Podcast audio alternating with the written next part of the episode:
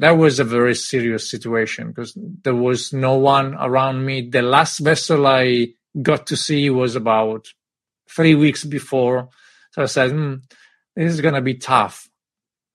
And so I, I, there was one option, only one option to survive, which was row as fast as I could to uh, to go to this small archipelago, San Pedro San Paulo, which, by the way, I didn't even know whether there was someone on it or there was totally deserted island or archipelago. Welcome to Maré Sonora podcast. In English, you can translate it as Resonant Tide. This is a weekly show about sailing, conservation, science, and photography. I'm your host, Marina Guedes, a Brazilian journalist based in Italy. So the episodes here are often recorded in Portuguese. However, I also like to make some in English, like the one that is about to begin.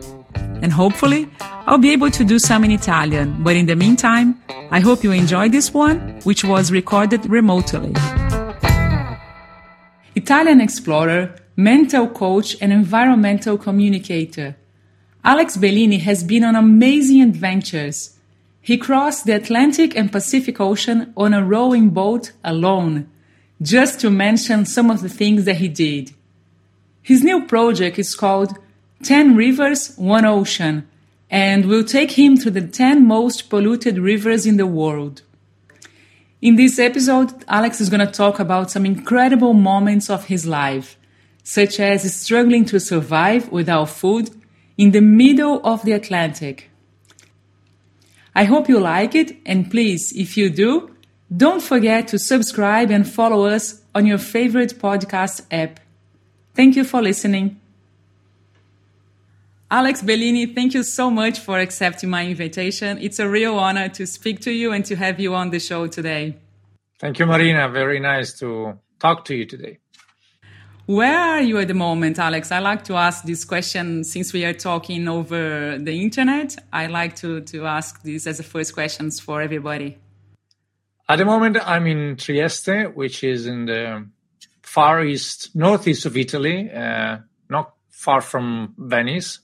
Your audience might be more familiar with Venice, but uh, we, we are in Trieste. Uh, I'm Italian, uh, but I'm not originally from this part of the the country. I was born and raised in a small valley surrounded by mountains in Lombardia region. Uh, the, the, my my hometown is called Aprica. It's a mountain region, uh, but now we, we are in Trieste. My family and I. We have two daughters, and they are ten and twelve, and they are attending school here. Nice. And uh, I think I would like to, as a first question, I would like to ask you about the quote that you can read on, on your website. Exploration is not a luxury, but a need for of the human spirit. I would like to listen to you commenting on that, Alex. Yeah, uh, sometimes um, I I hear people saying that exploration is a is a sport for rich people, for wealthy people.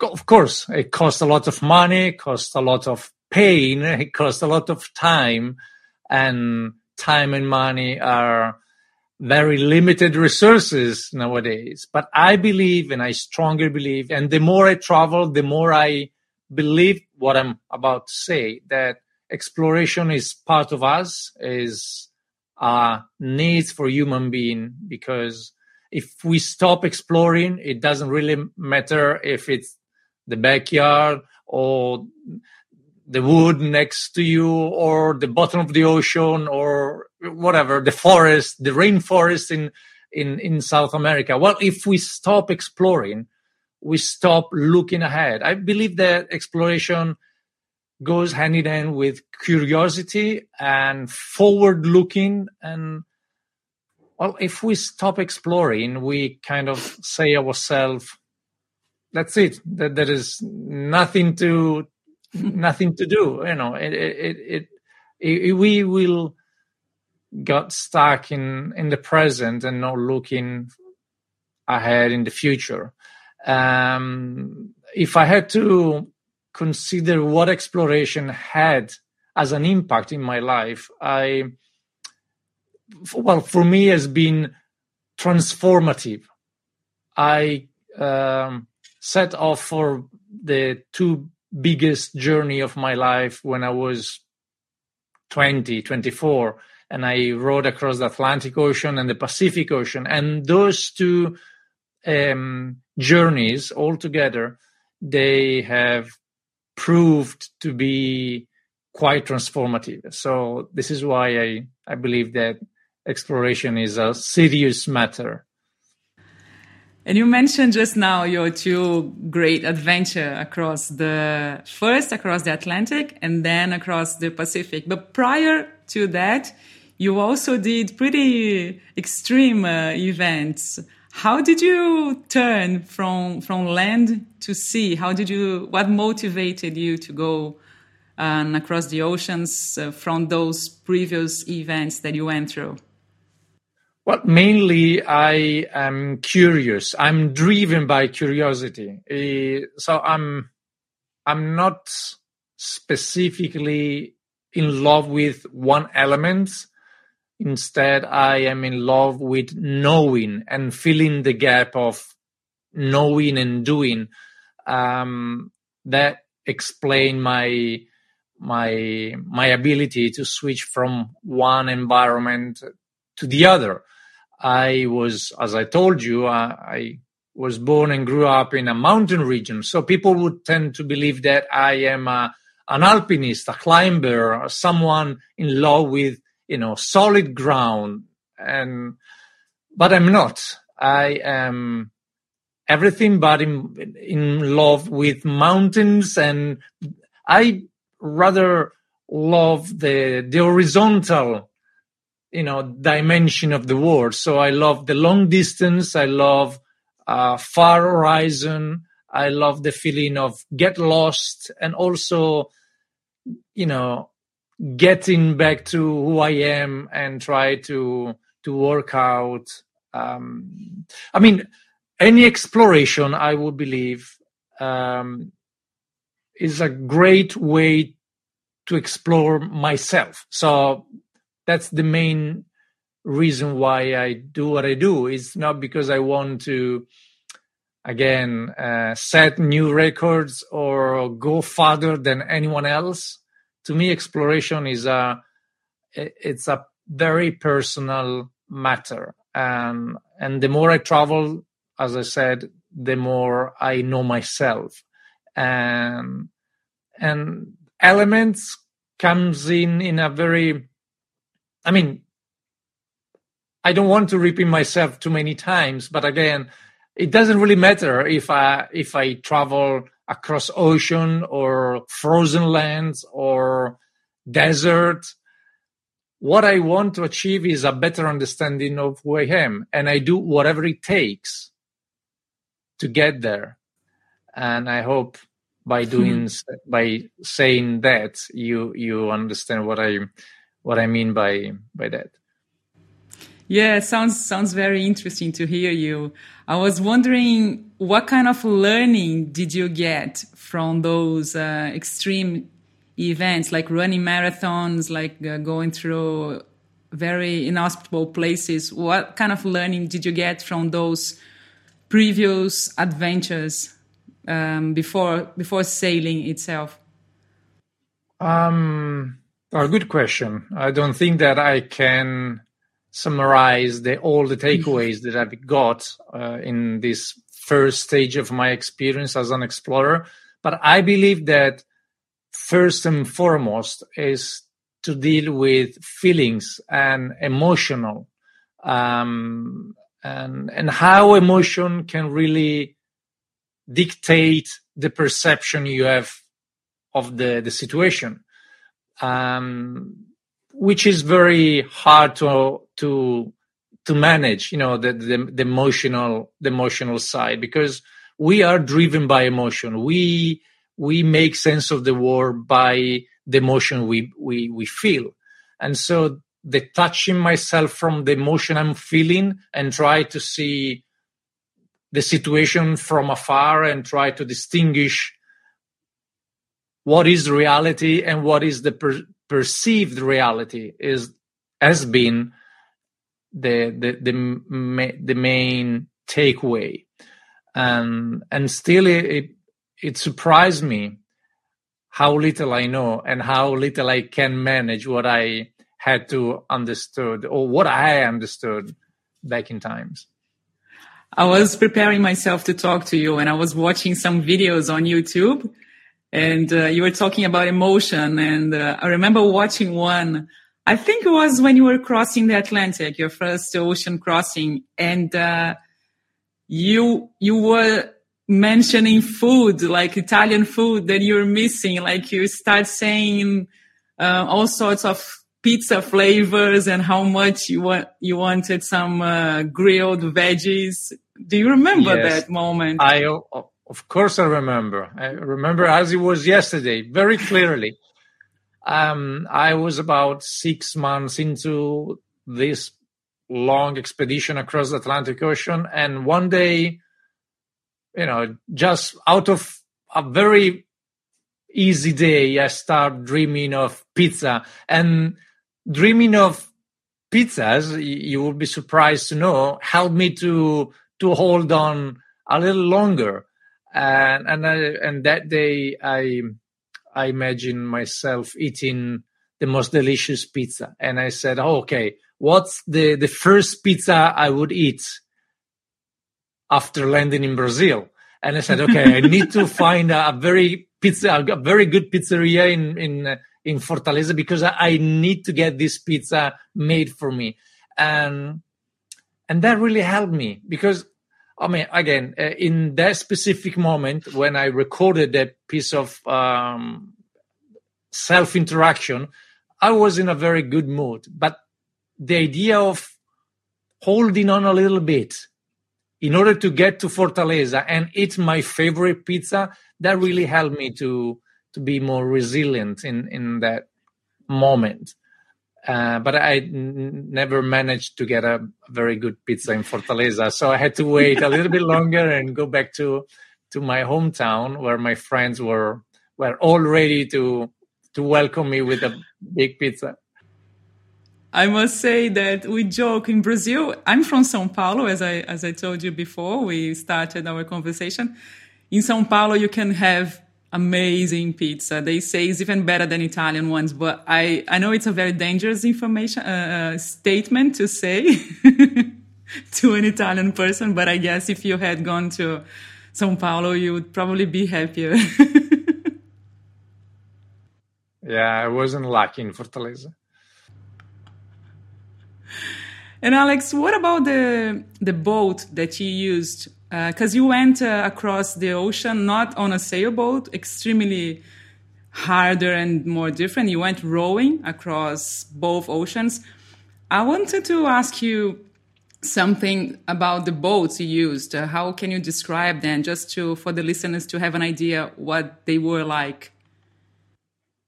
Well, the boat I used, I in 2004, I made my first two attempts of rowing across the, the Atlantic Ocean. Both of them ended up in a failure because the first one um, lasted only six hours. Then the the coast, um, the, the Italian Coast Guard, pulled me out of the ocean. Actually, I was in the Mediterranean, so pulled me out of the Mediterranean because the weather condition were so poor that I couldn't even get away from the shore. So that was a very dangerous moment. So I was pulled by the Coast Guard out of the water. And the second attempt ended up in a shipwreck in Formentera, where, where I lost my boat. So when I say shipwreck, it was a proper shipwreck. And my boat got into a, a million of little pieces of plywood. So there was nothing left of my boat. So the third attempt, for the third attempt, I managed to to buy a new boat uh, from a German uh, rower that who had attempted to row the Atlantic Ocean unsuccessfully two years before, and so that boat was seven 21 feet long, so seven meters and a half of length, and by I believe one meter and 40 centimeter wide. Uh, it was um, a kind kind of kayak, a big kayak with two cabins, one in the back and one in the front. And the cabin in the back, I used to sleep in it, and there was all I need to to sustain and to survive. There was my my bed, there was my food supplies, all my technical equipment, including GPS, satellite phone, um, um, what else? IS, uh, which is a kind of uh, locator beacon in emergency locator beacon, uh, VHF radio, and there's the basic needs for surviving at sea. Um, in the middle of the boat, there was um, an open area where I would um, row for up to 14 hours a day. And that was all. Uh, very, very basic. And you can definitely, if you Google my name, Alex Bellini, you would find on Google, you would find lots of pictures of my boat, which is quite a interesting piece of technology because it's it, it's made to survive the the big ocean waves. Did you use the same boat for the second crossing across the, the Pacific? Yes. I used the same boat, boat for the Atlantic, the Pacific in 2008, and also the Pacific in 2019, because uh, even though I promised myself back in 2008 not to go on a rowing boat again after ever, ever, um, in 2019, I set off from San Francisco and I rode across the Great Pacific Garbage Patch, which is the uh, this big trash land. I mean, they call it Plastic Island, but it's not a island, of course. It's a it's a kind of minestrone soup, minestrone soup made uh, of uh, plastic debris. And so, and yeah, you, in 2019, I, I rode across it. And you are tall, right? What's your height? I am one meter and 19 centimeter. So yeah, I'm a, uh, uh, yeah, I'm a little bit tall, but not as tall as many other rowers. Because Italian rowers are famously for being quite high in stature. And the I saw one of your books name uh, Mi chiamavano Montanaro. Montanaro is related to the mountains. Uh, what, what, does that word mean, Alex? I'm sorry to ask you. I was just curious of the, the of meaning. Of course. Montanaro means uh, someone who had lived and on the mountains. So Montanaro means a mountain guy. And normally a mountain guy is a very, you know, narrow sighted and very stubborn, a very, yeah, mainly stubborn kind of guy. And I was called mountain guy for, for many years. Uh, at first as a way of expressing some prejudice on my ability to row an ocean. Of course, uh, I didn't have a lot of experience, and when I set off for my first attempt of rowing in, in 2004, I barely knew how to row. So they were not wrong. I, I was a mountain guy willing to cross an ocean without even know how to handle the oars. Uh, but at the end of the, the row, two years later, I was still called Montanaro, mountain guy, but with uh, less prejudice it was more like a funny way of saying, well, you deserve it. You, you, you got it. You, you made it, but still remember who you are. You are a Montanaro. And so I'm, I'm, that's the story about the, the title. And yeah, the title is all about, uh, giving you a second chance or a third chance. because I, I, I, that's how many times I I tried to row the ocean. During that trip across the Atlantic, you almost didn't have a happy ending. Like I heard something about uh, when you were were rescued? Or I would like to hear about that part of the trip related to São Pedro de São Paulo archipelago. What exactly happened? Because uh, that sounds really incredible. The what I, I would like to hear you your memories from that moment. That that experience goes beyond. I mean, the imagination. I mean, if we are a screenwriter for a big movie, for a for a big uh, you know movie, cinema movie, well, um, we wouldn't get that far. I mean, um, I was rowing for uh, six months already, and by plan, after six months, I had to. I mean, I thought that six months was enough were enough to to cover the whole length of the Atlantic from Genova to Brazil. But I, I got slowed down by the waves, by the weather, which was not very good at, at some point. And so I ended up staying in the ocean longer than ever expected.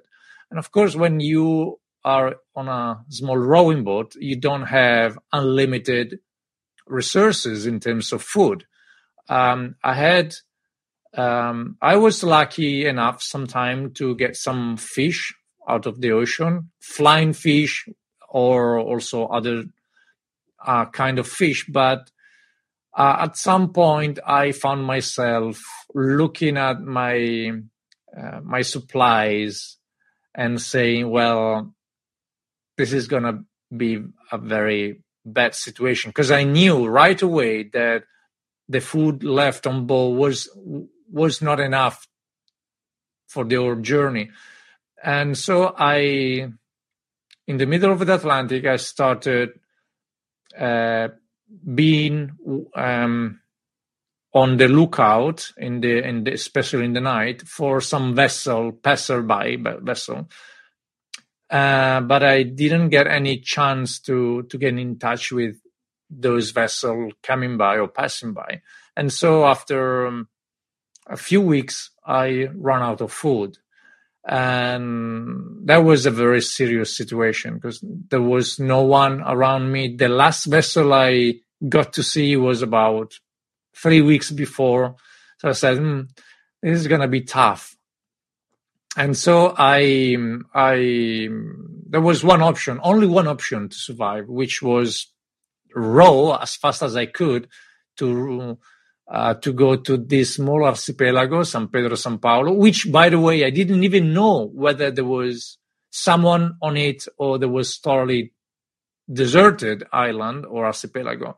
And then after five days of rowing in starvation without food in my stomach, telling myself either you row or you die. That was the, the bare reality. Either you row and you manage to, to get to this archipelago or you're to die.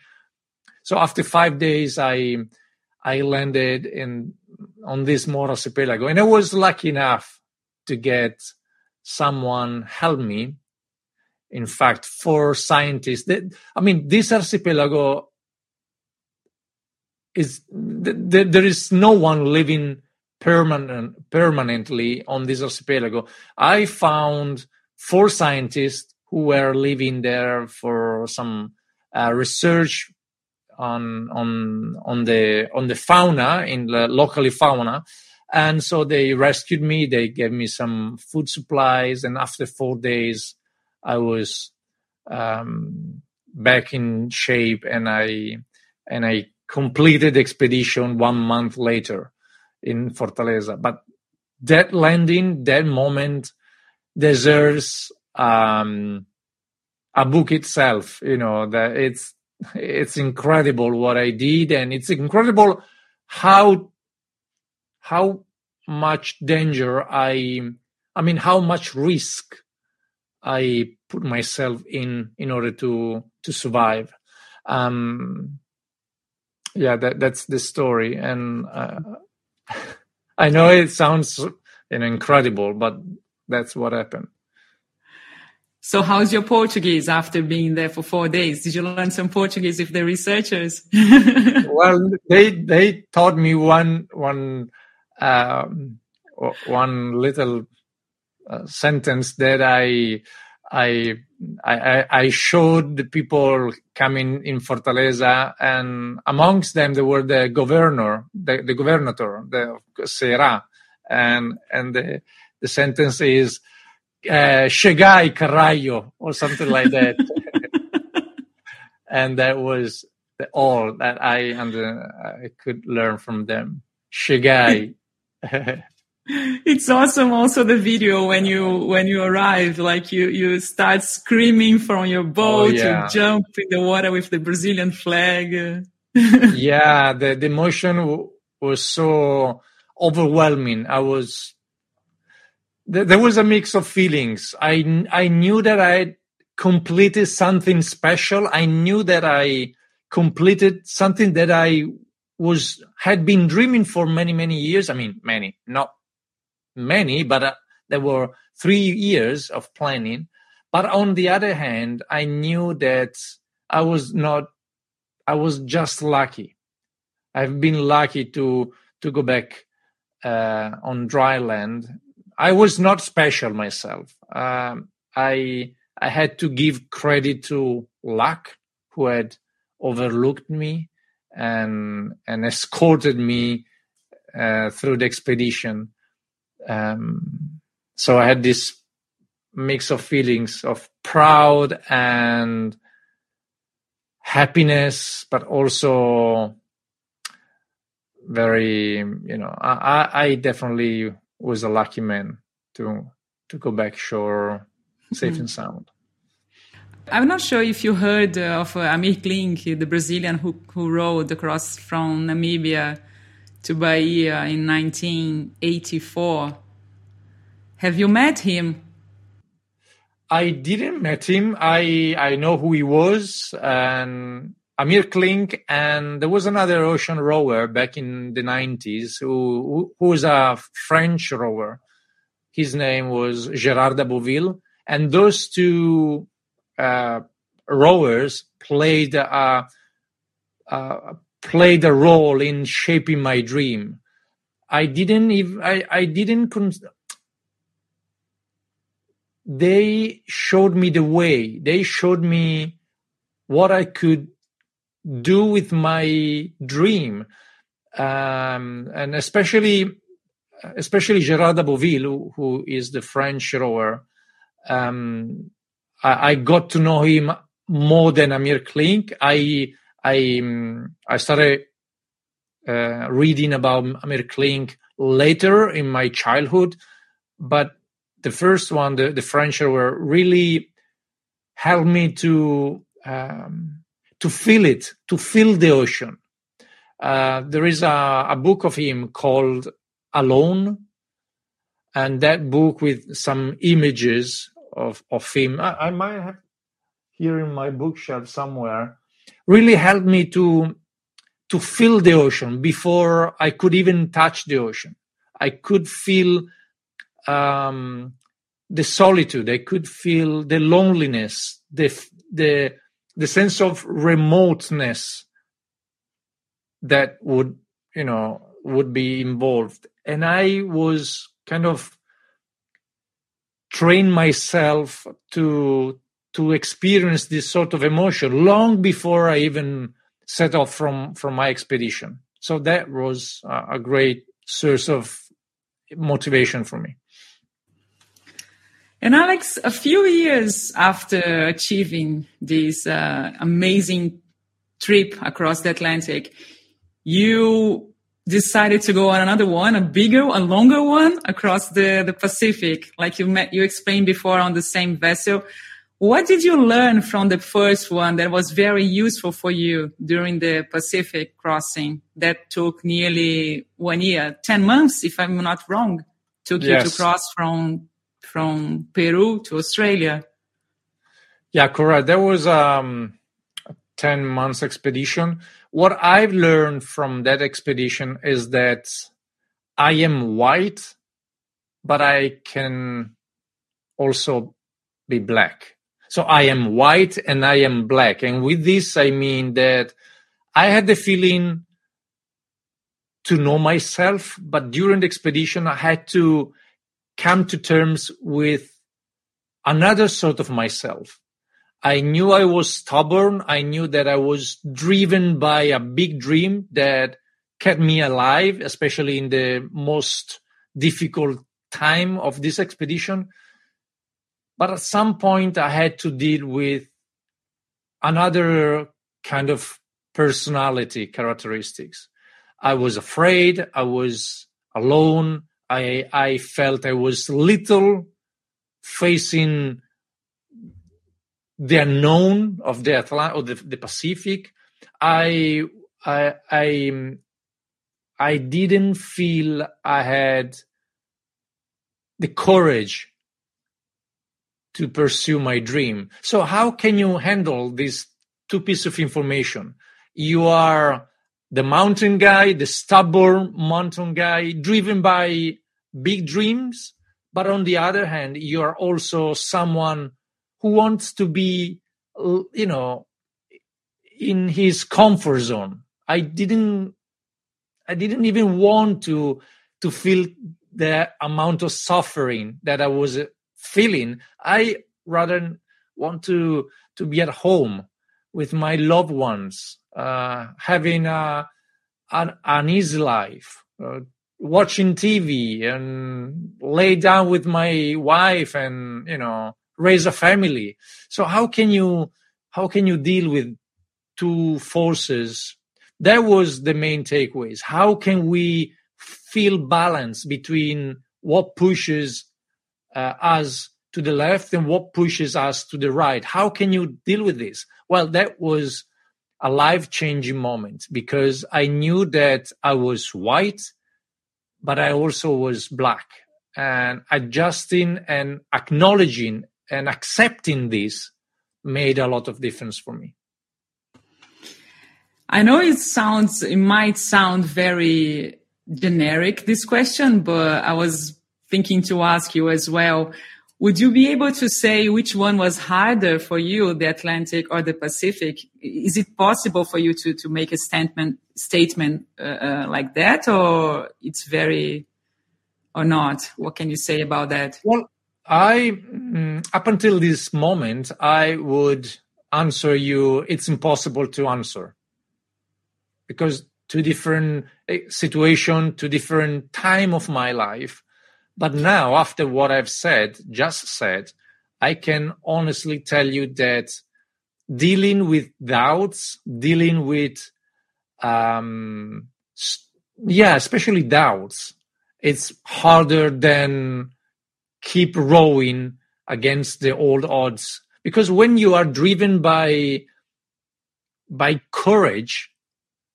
you can definitely ended up doing the wrong thing, but there is no reasoned doubt about what is what you have to do. You know, um, in the Atlantic Ocean, I experienced some very bad situation. I was um, feeling hunger for five days. I didn't even know how I managed to survive five days of uh, in starvation, but I knew that there was one way to go to the end uh, to the mm, to the finish line I, there was one way to to go which was you know go to brazil. No doubt about it.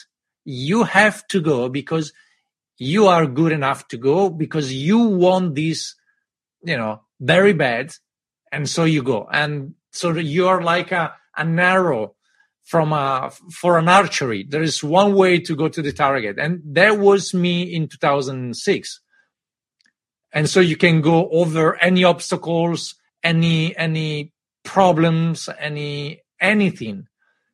But in 2008 i found myself in a muddier in a very in a very bad situation which is dealing with doubts doubts. Am i good enough? Is this what i want?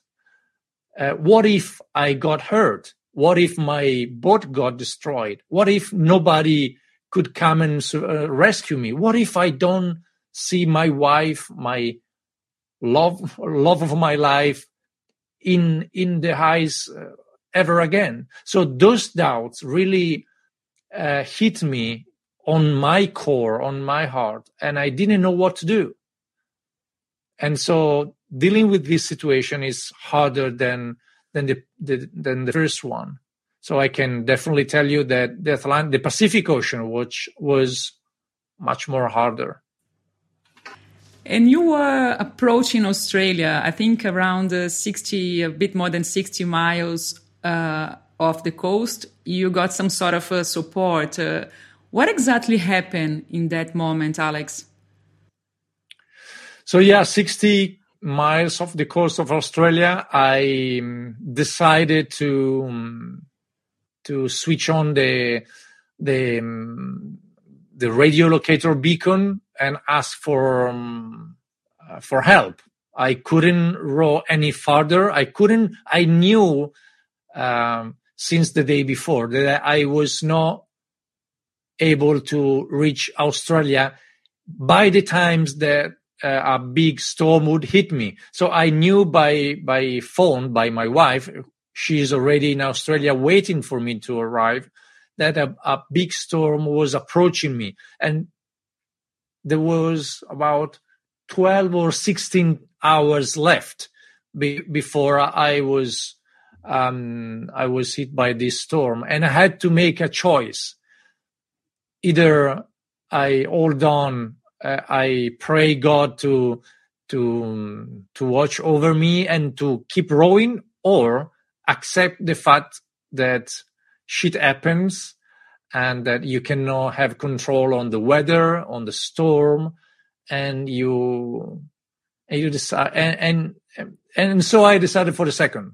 I decided that despite the closeness, the proximity to my biggest uh, to my biggest achievement, I decided to to step back and to be a wise man and to play to play the safest card back then. So I I switched on the radio beacon and I got rescued by um, a towing boat coming from New Zealand and and after nine hours or six hours, I I was in in Newcastle, which is in a, a small town north of north of Sydney. And what was the first thing you ate once you arrived on land? A hamburger. yeah, chips and a hamburger and a big pint of beer. yeah, yeah, I thought I, I had to ask you that. I was curious to, to ask you this uh, food item again. yeah, yeah. Um, that was a, a very lovely lunch. Although, I mean, I had a dream. My dream was to reach Sydney. There was a big, big musician, Italian music group live, lived in, uh, living in, in Sydney. They were getting ready to sing the Italian anthem uh, by the Opera House in Sydney. They were all getting ready for a big party. Uh, and I couldn't uh, enjoy it because I decided to play wise and to play the, the, the wisdom card. But I, I, I, I, it was okay for me at that time. Of course, there was um, um, I was a little bit disappointed, of course, but over the the year now, it's been 13 years since that happened. I kind of understood that that was the greatest success of my life because of I rode, you know, 18 18,000 kilometers across the ocean, and I imagine I managed to to disembark as a as a as a free man, as a walking man, and and a living man. So that was a big a big achievement for me. And you, yeah, you certainly have a very unique life and very unique background. It's super, super nice to hear you. Every time you speak, we can travel with you and start uh, imagining. What do you think is harder to do the these sort of crossings or to get sponsors for your trips? well, this is the, probably the, the hardest part of the job because it's not my piece of cake. Uh, English would say not my piece of cake or not my cup of tea, meaning that uh, sponsoring or dealing with sponsors or media also i'm not very familiar with but i, I got to know this and, and i got to manage this part also my wife is helping me with this especially uh, with uh, with sponsoring. Um but but it, it's all right i mean th- that's part of my job you know and sometimes i got someone uh, some people help me with with sponsoring. Other times i do it myself. Other times i'm uh, well over the over the time over the the year i became mm, quite good at selling the the the projects um, but again it's harder than than the physical part of the expedition. And we spoke so far, I mean, uh, we heard you speaking so far about the, the past adventures. And uh, I would like to hear you on your projects that you are doing at the moment, the, the one related to pollution. At what stage are you in the 10 Rivers, One Ocean project? What can you tell about that one, Alex? So yeah, uh, this second project called 10 Rivers, One Ocean aims at sailing or traveling um, the 10 most plastic polluted rivers in the world. They are contributing 80% of the whole plastic waste that ended up in the ocean. And so this project was uh, launched in, in early 2019. I sailed, I mean, the, the, the special feature of these expeditions is that I don't sail the rivers on a very technological advanced uh, technological boat. Instead, I use um, a small handmade raft that I build myself, um, river by river, with what I can collect locally, so from the riverbanks. And so I uh, with this means of transportation, I travel on the Ganges for 1,200 kilometers on the Ganges in 2019. Then I row, I sailed or or travel, whatever you want to call it, on the Pearl River in China, which is one of the five rivers that I will be sailing or traveling on in the next the next year. Then I travel on the Nile in Egypt the Indus in in Pakistan, and I have just aborted an expedition to Niger, uh, to the um, river Niger, due to um, social and political disorder in Nigeria, which forces us to reconsider the expedition and to uh, to to to give up because it was too dangerous to to deal with. So now I am six rivers done. Now I still have four rivers, three in China and one in um, in Laos, Cambodia, and Vietnam, which is the, the Mekong River. Uh, my my husband Diego he told me to tell you that uh, you should go through the water in Haiti because apparently is extremely extremely polluted. Like once you you get off the the boat and you go on the dinghy on the beach there is this massive layers of plastic. Yeah. He's, he said it's horrendous. He told me to to uh, to suggest you to visit Haiti yeah yeah day. i mean there are very special places very beautiful places in the world that are i mean overexploited or destroyed or polluted by by plastic. And this proves that there is no a safe place when it comes to plastic pollution. Plastic is everywhere not only is in the tip of the mountains not in the antarctica but it's now proved to be also in the bottom of the ocean. So no place is safe when it comes to plastic pollution. And and this is one of the well, the issue with progress and production and also waste generation you know. And how were these uh, these expeditions through these polluted rivers, uh, what caught your attention? What can you think of as a striking moment for you through this um, project since you started in 2019, Alex? Well, I can spend hours to, to tell you about this because every place I go, there are things that strikes me very much. For example, um, superstition in in India, uh, education is not for everyone. There is there are a, a, very large group of people not attending school, so the only way to make sense of the world is by superstition. And when it comes to the pollution on the Ganges, which is one of the ten rivers that I sailed, um, because Ganges is a holy river, so people tend to believe that being a holy river, the Ganges has the ability to to purify itself. So the water on the Ganges cannot be polluted. But you know, guess what? The Ganges is very polluted. And when I I, I tell you this story because it's quite interesting. One day I was sailing on my handmade raft made out of plastic and other scrap materials.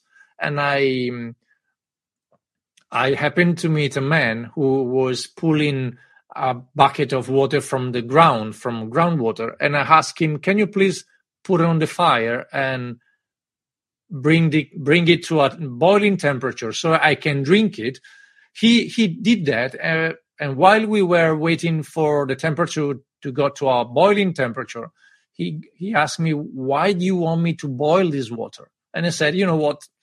It's very polluted by this and that and that again. And he said no the pollution is all in your head.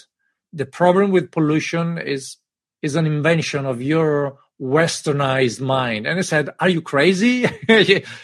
I mean there are corpses uh, dead body floating on the ganges hundreds of bodies floating on the Ganges. There are every sort of, you know, I can even use the word because it's very, I mean, every, every kind of pollution is floating in the, in the Ganges. How can you expect the Ganges to be self purifying? Well, this is what we have been doing for thousands of years. So I guess it will, it, it's it's a good way of dealing with it. and and I was so impressed by how how superstition played a role in our perception of the world for example that was one piece of information that really struck me and the other one is that we are i mean good or right or wrong again white or black it, it's not universally it, there is not a definition of what is right and what is wrong.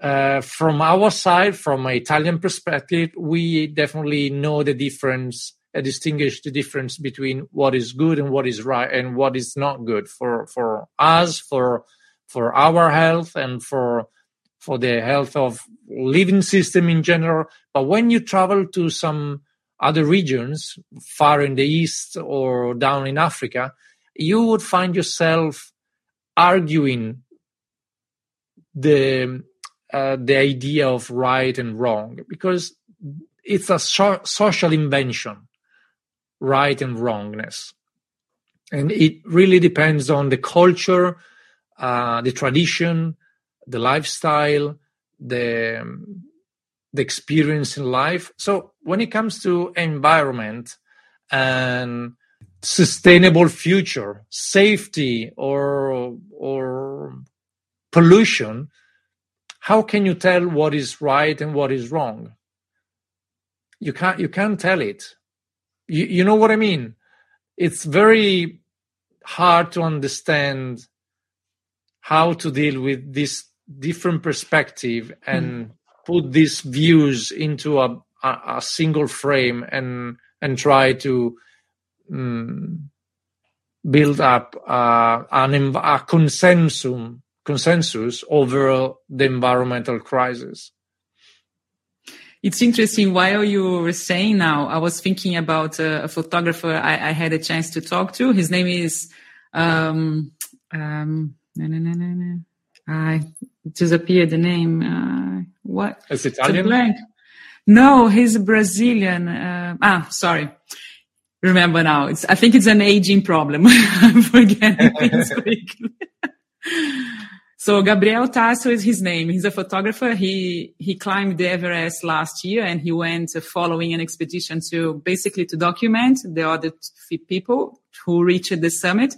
And he was saying that uh, about the the situation in Nepal, like uh, throughout the mountain, how dirty it is, and about this pollution, like people visiting there and leaving oxygen bottles and so on. And, uh, and then he said something super interesting.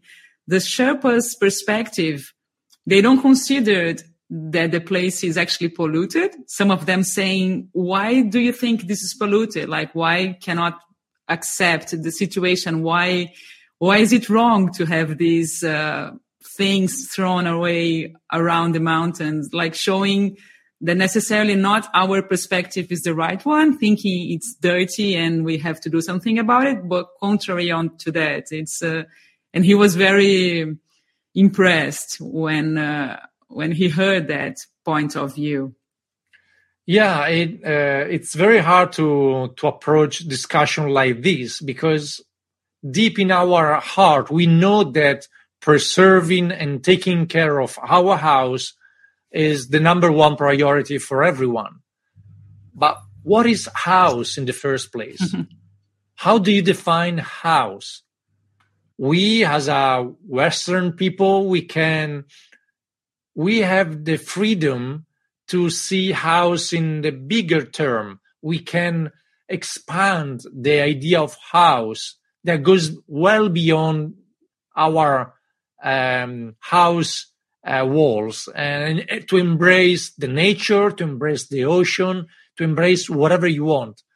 But there are, you know, group of people who have who have so little in in in their world, so little that they cannot uh, they cannot feel the connection with with what is outside. So the the the, the idea of house is what gives them shelter, you know, the, the very little place they live, and so it's I I feel that this is um this is um, a discussion we need to raise in order to get consensus. So we need to expand the idea of house that goes beyond what is, I mean, the sense of ownership. To make it simple, we need to develop the sense of ownership that goes well beyond the material material thing we we own you know.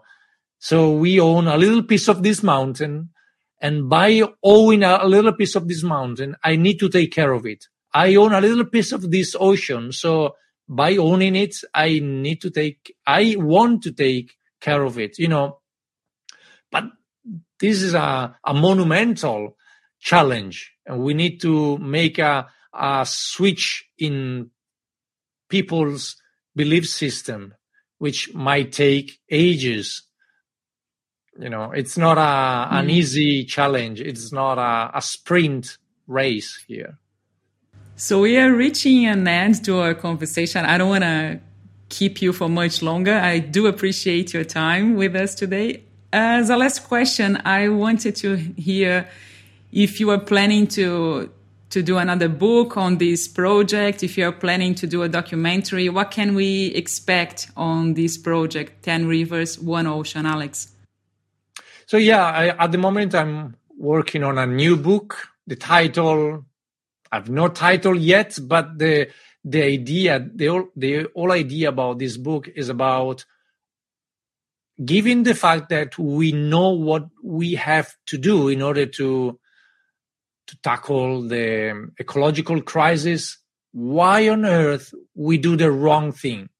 What is the what are the mental traps? What are the the logical barriers that stop us from doing the right thing.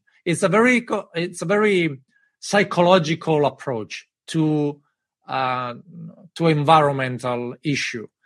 Um, because from plastic pollution to ground pollution to climate change, information are everywhere. We know that something is happening. We have the facts, we have numbers, we have scientists uh, that work on it.